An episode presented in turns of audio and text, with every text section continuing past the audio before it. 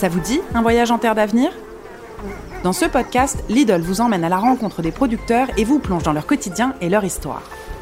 Avec notre micro, on a sillonné la France à l'écoute de celles et ceux qui la nourrissent. Chaque épisode offre un éclairage unique sur le travail passionné des producteurs qui travaillent la terre en pensant à demain. La plus belle leçon que les abeilles m'ont apprise, euh, ben, je crois que c'est avec mon histoire de phobie, je pense. Euh, ben, comme quoi, des fois, ben, pour vaincre sa phobie, il faut carrément rentrer dedans des fois. Aujourd'hui, on a rendez-vous avec Clara, directrice du réseau Biodiversité pour les abeilles et apicultrice. Bonne écoute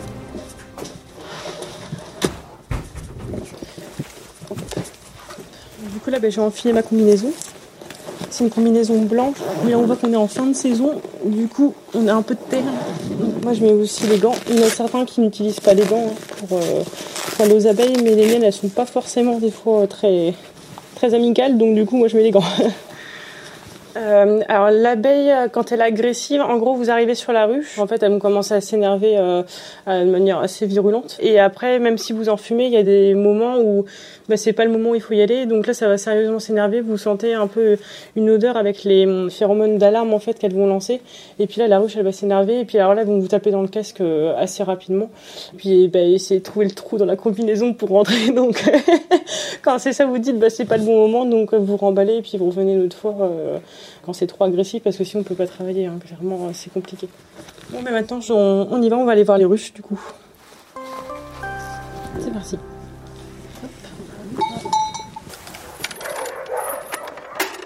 Quand je vais aux ruches, euh, bah, c'est un moment de vraiment de calme où on entend vraiment les abeilles qui tournent, le vol des abeilles. Ça, c'est un des premiers bruits euh, qu'on enregistre. Des fois, les premières visites de ruches qu'on fait dans sa vie. Des fois, on entend encore les bruissements d'abeilles dans les oreilles quand on sort des ruches, quand on n'a pas encore l'habitude. Et puis, il y a aussi toutes les odeurs. On sent les odeurs florales, les odeurs de miel, le pollen, la propolis. c'est vraiment des odeurs particulières qui, enfin, qui sont vraiment apaisantes. Donc, c'est vraiment un, petit univers, enfin, qui nous coupe du monde quand on y va c'est un moment de, de zénitude, j'ai envie de dire. J'ai récupéré les ruches de mon grand-père, j'avais 18 bah, ans. Lui il souhaitait vraiment que les ruches restent dans la famille, mais nous on n'avait pas eu l'occasion de se former en fait. Et du coup avec les parents on s'est dit bon ben on va on se lance ce challenge, on récupère les ruches et on essaye euh, de, les récupérer, de les maintenir euh, tout en se formant à côté.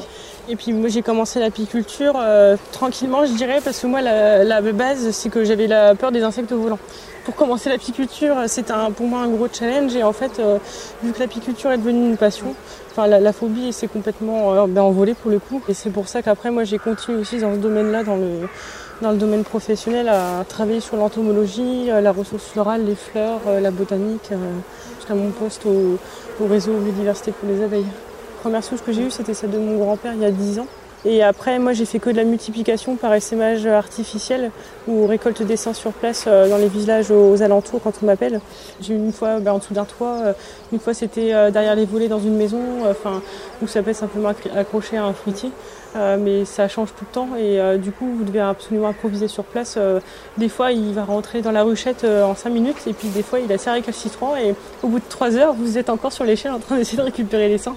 Du coup, c'est assez sportif aussi en effet mais c'est ouais, vraiment plaisant. Par contre, j'achète pas du tout des seins. Ici, c'est une pince à reine, donc en fait, vous pouvez prendre la reine.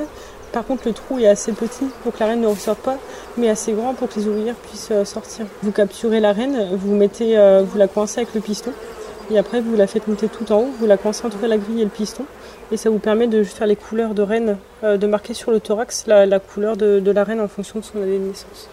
Et puis après, vous laissez un petit peu sécher, puis vous la remettez dans la ruche, et puis elle, repart dans la ruche. Euh.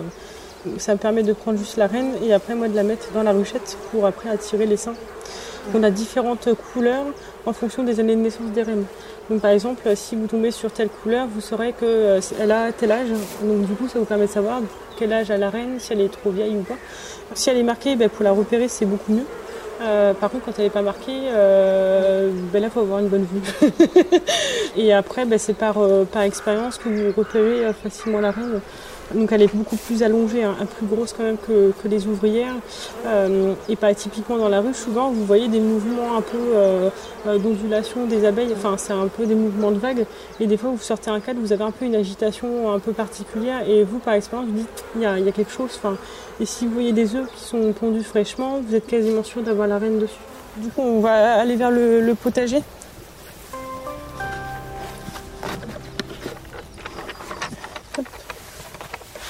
Une jachère mellifère, c'est un couvert fleuri, donc c'est-à-dire c'est une parcelle de terre où on va semer des fleurs qui vont produire du nectar et ou du pollen. Et du coup, ce nectar et ou pollen va pouvoir euh, être profitable aux, pollinisateurs et du coup assurer euh, une ressource alimentaire pour ces insectes-là. Alors effectivement, il y a un projet phare euh, qui est au RBA depuis 2018, donc c'est le projet Coup de pouce. C'est une plateforme qu'on a sur notre site internet et qui permet donc à l'échelle nationale aux agriculteurs de s'inscrire gratuitement pour bénéficier de couverts mellifères gratuits. Donc ça peut être soit de la jachère mellifère ou de l'interculture pour la fin de saison. En parallèle, on a aussi les apiculteurs qui peuvent s'inscrire pour qu'on ait la relation gagnant-gagnant et que les deux professions puissent travailler euh, en symbiose en final avec l'installation de jachère et l'installation de à côté. Quand Lidl est arrivé en 2021, ça a été un sacré coup de pouce parce qu'on a, on est passé de quelques dizaines d'hectares par année. là, on avait distribué en 2021 720 hectares. Enfin, même nous, ça nous a fait bizarre de distribuer autant de semences. Et c'est vrai que pour le coup, Lidl a été un pilier pour coup de pouce pour l'élever. Ce projet, il est né en fait avec un peu en trois partenariats. Donc il y avait le RBA, il y avait Lidl, il y avait la coopérative France Miel qui fournit des pots de miel crémeux français euh, qui sont en magasin depuis 2021. Et c'est grâce à la vente de ce produit-là que nous, ça fait aussi euh, pérenniser les, projets euh, qu'on a avec Lidl. en plus, le miel est super bon, j'avoue. Leur miel est vachement bon, donc euh, c'est un beau projet qu'on a depuis trois ans avec Lidl.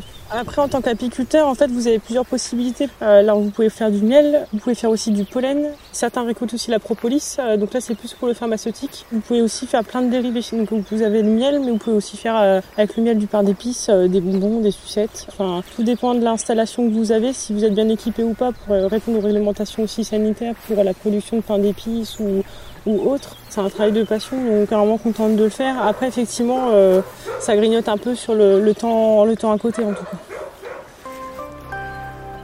Et donc voilà la miellerie.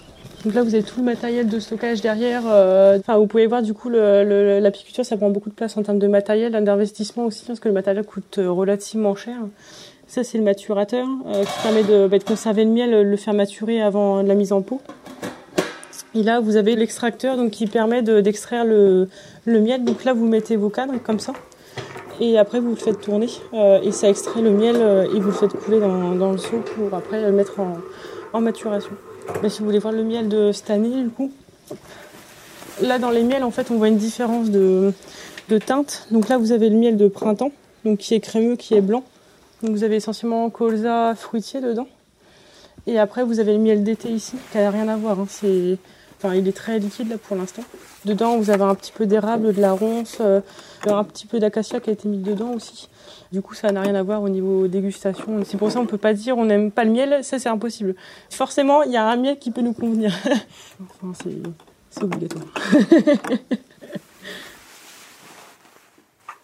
L'avenir, je dirais, est un peu flou parce que pour l'instant, on n'a aucune solution, nous, pour l'avenir, pour euh, tout ce qui est traitement varroa, les virus.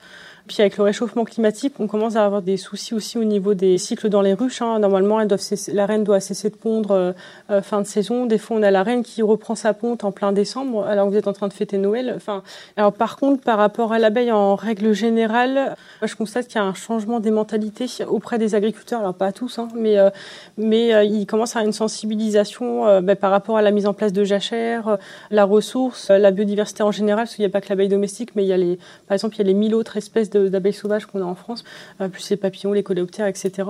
Il y a de plus en plus d'agriculteurs qui sont apiculteurs ou qui travaillent en collaboration avec des apiculteurs. Donc du coup, ça change aussi la sensibilité qu'ils ont, en tout cas par rapport à la biodiversité en général. C'est vrai que par contre, il y a une méconnaissance euh, énorme hein, du grand public par rapport à tout ce qui est pollinisateur sauvage. Alors l'abeille domestique, ils commencent à connaître parce qu'on en a parlé euh, un peu partout, mais pollinisateurs sauvages, il y a encore un manque de connaissances dessus. Et c'est pour ça que nous, au RBA, on essaie de faire beaucoup d'actions, des, stands, des animations grand public. Euh, là, on va commencer aussi avec les scolaires l'année prochaine pour sensibiliser à ça, qui est au moins la notion d'aborder et qu'ils aient ça en tête euh, par rapport aux pollinisateurs sauvages.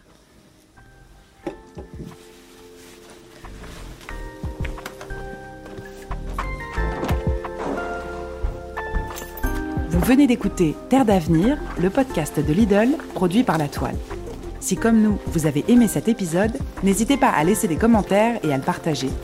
À bientôt pour un nouveau voyage en Terre d'avenir.